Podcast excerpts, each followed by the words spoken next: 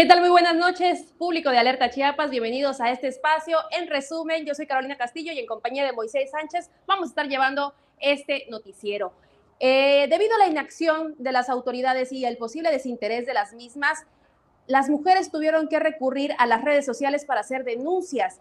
Esto fue Machitos Tux 2022. Y bueno, ¿tú qué opinas, este, Moy?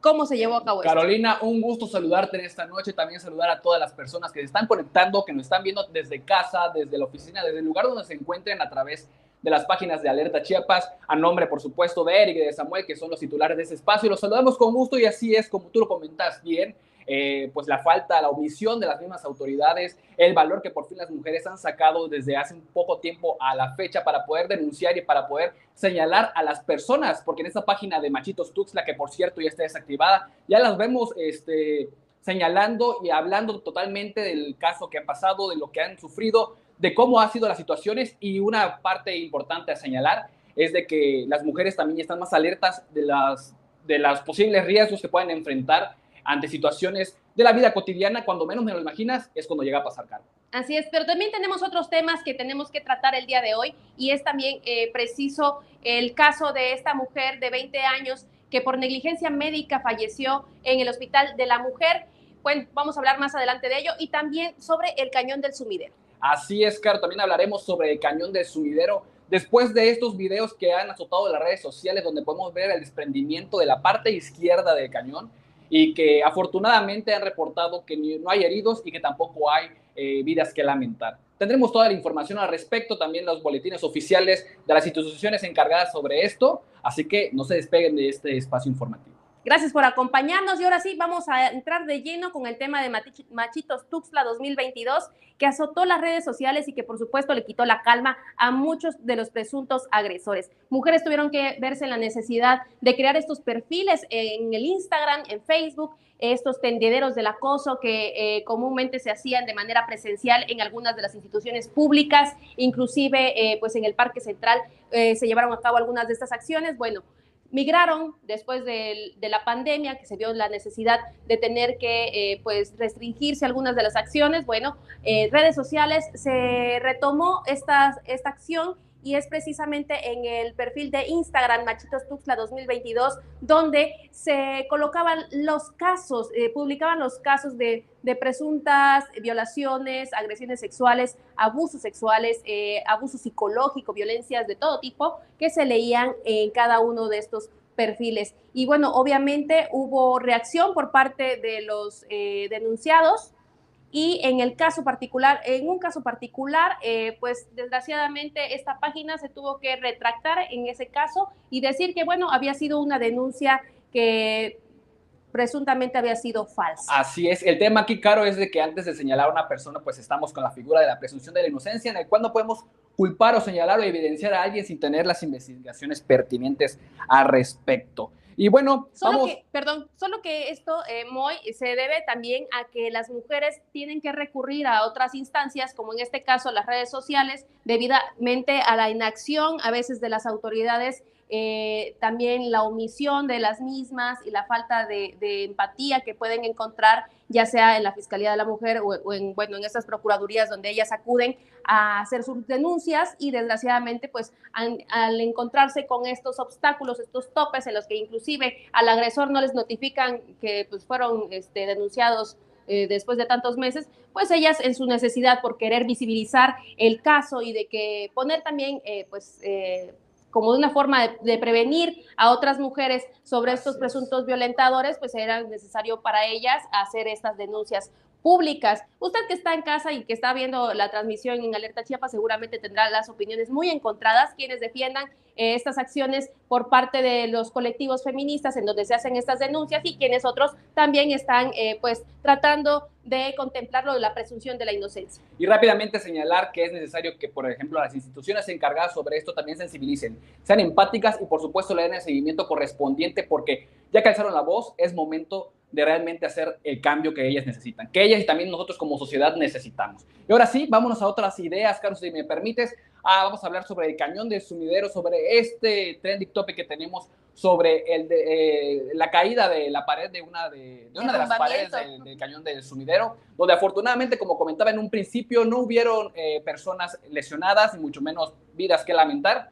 Eh, ahí vamos a ver las imágenes también de cómo este recinto sufrió el deslave. Ahí estamos viendo precisamente cómo, se, cómo fue el deslave. Afortunadamente o desafortunadamente habían turistas presentes quienes lograron captar estas imágenes que han sido totalmente impactantes para toda la ciudadanía y seguramente en México ha sido eh, también motivo de información porque he visto eh, diarios y, otro, y otras fuentes de información no solo de Chiapas, sino también de México y por supuesto en el mundo, porque estamos en la mira del mundo al ser este una de las maravillas. Claro, esta noticia dio la vuelta al mundo, sobre todo a nivel nacional trascendió bastante y por supuesto que a todo chiapaneco le preocupa y todo turista le preocupa lo que pudiese ocurrir en este transitar por lancha eh, del río Grijalva. Y es preciso que eh, la, Secretaría de Protección Civil, la Secretaría de Marina, CONAM y otras instituciones estuvieron eh, pues haciendo las debidas investigaciones sobre lo que ocurrió precisamente en el cañón del sumidero y dicen que algunas de las razones por las que pudo haber sido es debido a los cambios de temperaturas, los vientos que sufren el temper que provocan el temperismo, eh, también pues la edad de las rocas eh, que se van pulverizando además de, bueno, el viento, la acción del viento, del agua, la lluvia, la humedad, incluso hasta el mismo calentamiento de la roca puede provocar estos desprendimientos. En un inicio habían comentado que eh, había sido causa de un sismo que se registró el día de ayer de 4.1 en la escala de Richter. Sin embargo, eh, en pues, Sí, en Pijijiapan. Pero bueno, algunos en redes comentaban que cómo era posible que un, que un sismo de magnitud de 8.2 que ocurrió en 2017 no provocó esto. Bueno, esto ha estado ocurriendo eh, por temporadas, vaya, en enero de 2020, después en febrero se registró otro, otro siniestro similar y hoy pues lo podemos ver en pantalla eh, el día de ayer. Caído se llamó, perdón, Caro, caído se llamó el fenómeno que se reportó después de este sismo, eh, como te dije, en Pijijiapan, y que afortunadamente Protección Civil ha señalado también que es importante reabrir esa parte porque el turismo de esta zona prácticamente es el cañón de sumidero, lo que llama a los extranjeros, a los visitantes, no solo locales, nacionales, sino también internacionales, es conocer el cañón de sumidero y por supuesto los municipios que colindan con este. El día de ayer hicimos una entrevista en exclusiva para Alerta Chiapas con un lanchero, con un señor que opera una de estas lanchas. Eh, él estaba regresando precisamente de un recorrido que había iniciado desde la presa, desde la presa Chicoacén, perdón.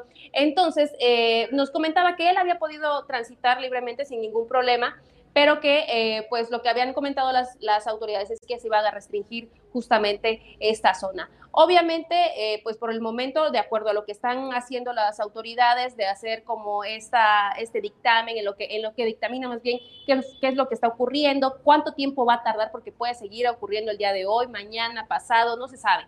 Entonces, eh, lo que ellos prevén es que se mantenga cerrada esta parte para que eviten navegar las lanchas y, obviamente no, no, ocurra una desgracia mayor.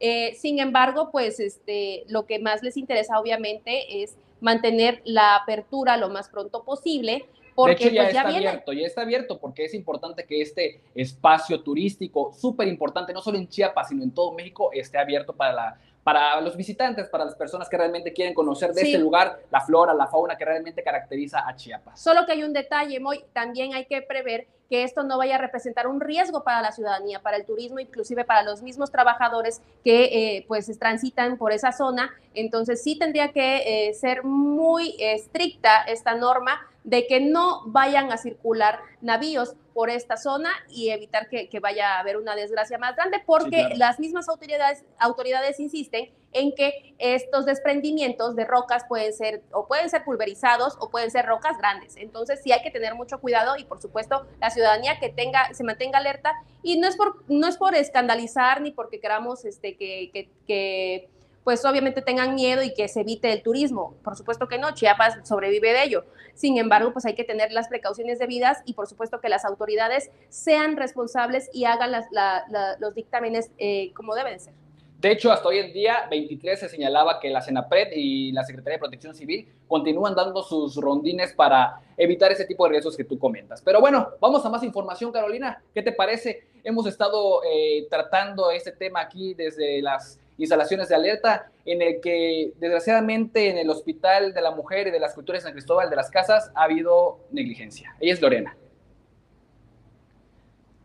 Pues sí, fíjate que eh, desgraciadamente en el mes de junio eh, de 2021, una chica de 20 años eh, fue hospitalizada, bueno, fue, le, fue sometida a una cesárea porque iba a tener a su primer hijo, o sea, era su primer hijo y le causaba mucha ilusión junto con su pareja. Sin embargo, pues al momento de hacerle la cesárea la cirugía, eh, pues eh, hubo negligencia por parte de los médicos y desgraciadamente no ha habido como precisamente, eh, no hubo este seguimiento que debía para, para los cuidados que ella merecía. Lo que ocurrió fue que las compresas que le dejaron al interior de, de, su cuerpo, pues fue, le provocaron muchos daños y que a la larga, después de varios meses, se les quitaron estas compresas. Así es. de hecho, estas compresas la terminaron matando le provocaron daños irreversibles, eh, lo que vino a, terminar eh, con su vida con un cardio, eh, con un paro cardiorrespiratorio y prácticamente dejó un niño que actualmente tiene nueve meses a un esposo que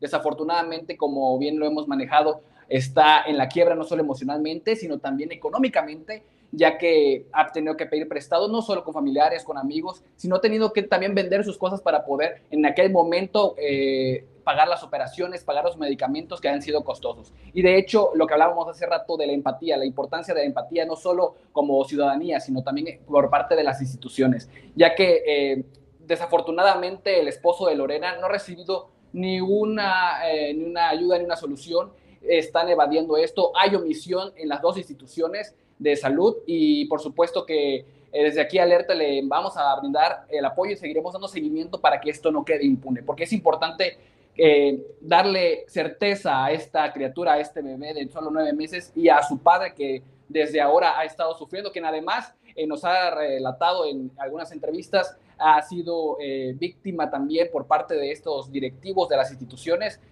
quienes han querido lavarse las manos y han querido como compensar su daño, nada más dando medicinas o diciendo que con los abogados no se va a llegar a ningún lado, cuando realmente la responsabilidad es de ellos porque son los encargados de esas instituciones. No es posible que este tipo esté sucediendo en Chiapas y más en instituciones públicas. Recuerden que siempre como ciudadanía las hemos criticado, pero también las hemos apoyado. Es necesario que realmente se comprometan, que sean profesionales, que tengan ética y que realmente ese tipo de situaciones o de casos no sucedan. ¿Sí o no, Carolina? Así es, y precisamente es la directora del Hospital de la Mujer quien se ha eh, pues mantenido omisa, pretende eh, deslindarse de esta negligencia que ocurrió en el Hospital de la Mujer. Y nada más como dato, 20 de junio de 2021 eh, fue rechazada de los hospitales de Las Rosas y Comitán, el, estamos hablando precisamente de, de, Lorena. Para el 21 de junio de 2021 le hicieron una cesárea donde la dejan, le dejan compresas en el Hospital de la Mujer en San Cristóbal.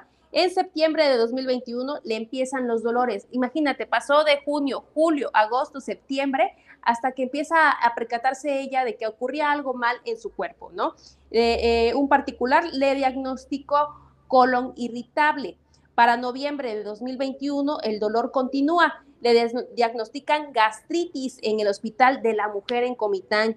El 24 de diciembre de 2021 su salud empieza a deteriorarse todavía más, y pero al ser Nochebuena, eh, pues no habían médicos disponibles. ¿Cómo es posible si los médicos tienen que trabajar 365 días al año? Para eso se establecen las guardias en este tipo de casos. Claro. En Navidad, en Año Nuevo, hay médicos de guardia, pero bueno. El 25 de diciembre la tuvieron que operar en un particular, lo que obviamente generó más gastos todavía para la economía de la familia de Lorena y bueno, fue trasladada al Hospital de las Culturas donde muere el 13 de febrero de 2022. Esos son los datos que tenemos sobre el caso de Lorena, toda una tragedia, una tras otra, una tras otra. Obviamente la familia está desconsolada, necesita el apoyo de parte de las autoridades también, que se hagan responsables de esta negligencia que se llevó a cabo en sus instalaciones y bueno, por lo menos eh, el pésame y por lo menos el dar la cara y, rectificar que, eh, que, efectivamente ellos cometieron un error al dejar estas compresas. No es posible que a estas alturas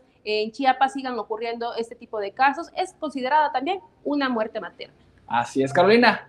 Nos vamos despidiendo entonces de este espacio informativo. Muchas gracias a todos ustedes por acompañarnos en esta noche. Les saludamos con mucho gusto y nos estaremos viendo también en estos días, ¿verdad? Así es, vamos a estar eh, eh, al frente de este noticiero. En resumen, eh, vaya, tras la ausencia de nuestros compañeros, merecidas vacaciones son las que nos tienen. Nos vemos la próxima.